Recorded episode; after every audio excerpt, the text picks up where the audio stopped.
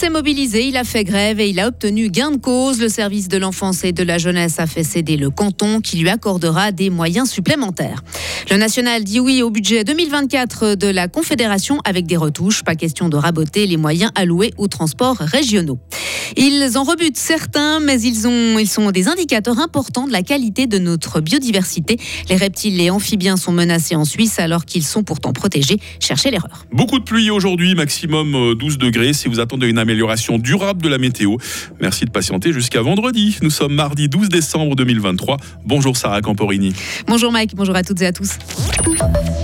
Finalement, ça a payé. Oui, le Conseil d'État a en effet entendu certaines des revendications du service de l'enfance et de la jeunesse qui était en grève. Le SEJ met donc fin à son mouvement. Le gouvernement est pour la première fois d'accord de reconnaître une norme de 50 enfants par intervenant en protection de l'enfance.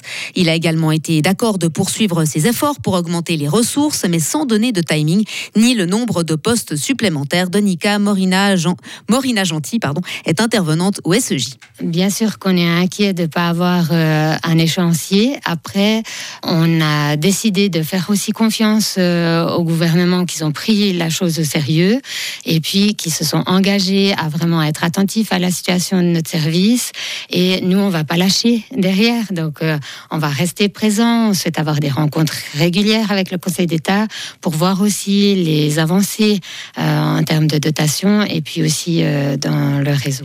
Le service de l'enfance et de la jeunesse a réclamé la création de 33 postes supplémentaires, mais si on s'en réfère à un rapport de la direction de la santé publié en 2022, ce secteur a besoin de 23 employés en plus d'ici à 2027. Bernard Genoux, ancien évêque de Lausanne, Genève et Fribourg, est accusé d'actes d'ordre sexuel. La victime, une étudiante de 19 ans au moment des faits, est l'une de ses élèves au Collège du Sud à Bulle. Bernard Genoux, décédé en 2010, y a enseigné la philosophie de 1976 à 1994. L'annonce a été faite hier matin par Charles Morero lors d'une conférence de presse. La victime qui souhaite rester anonyme s'est confiée à l'actuel évêque début décembre. Elle espère que son témoignage permettra à d'autres victimes de sortir du silence. Un budget 2024 qui respecte tout juste le frein à l'endettement. Le Conseil national l'a adopté hier soir malgré l'opposition de la gauche et l'abstention d'une partie des élus UDC. Les domaines de l'asile, de l'aide aux réfugiés et de la politique régionale subissent des coupes supplémentaires. En revanche, les agriculteurs et l'armée échappent au plan d'austérité de la Confédération, de même que le trafic régional de voyageurs.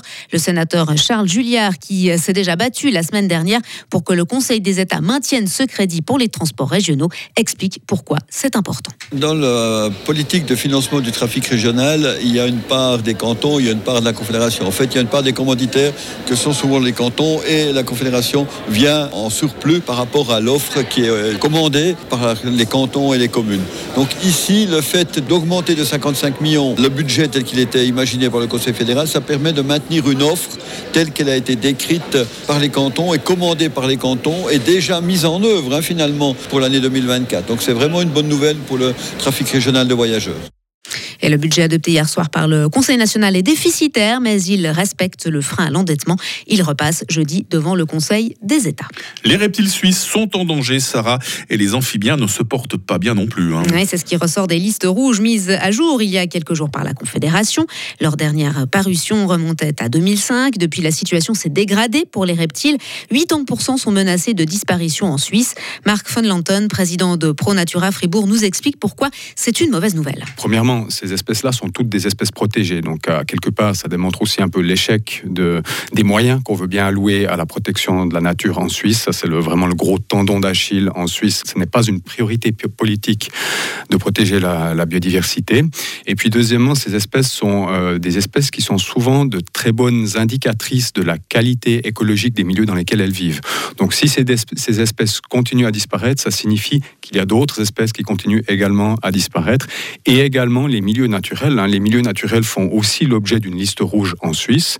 Et donc, les milieux naturels continuent aussi à se détériorer et à disparaître. le canton de Fribourg, on le rappelle, s'est doté d'une stratégie biodiversité. Le Grand Conseil l'a voté fin novembre. Et enfin, il espère une enveloppe de plusieurs milliards de dollars de la part des États-Unis. Le président ukrainien Volodymyr Zelensky est à Washington depuis hier pour plaider sa cause et obtenir le déblocage de cette aide substantielle. Le Congrès a échoué la semaine dernière à voter un volet de plus de 60 milliards de dollars pour le pays en guerre.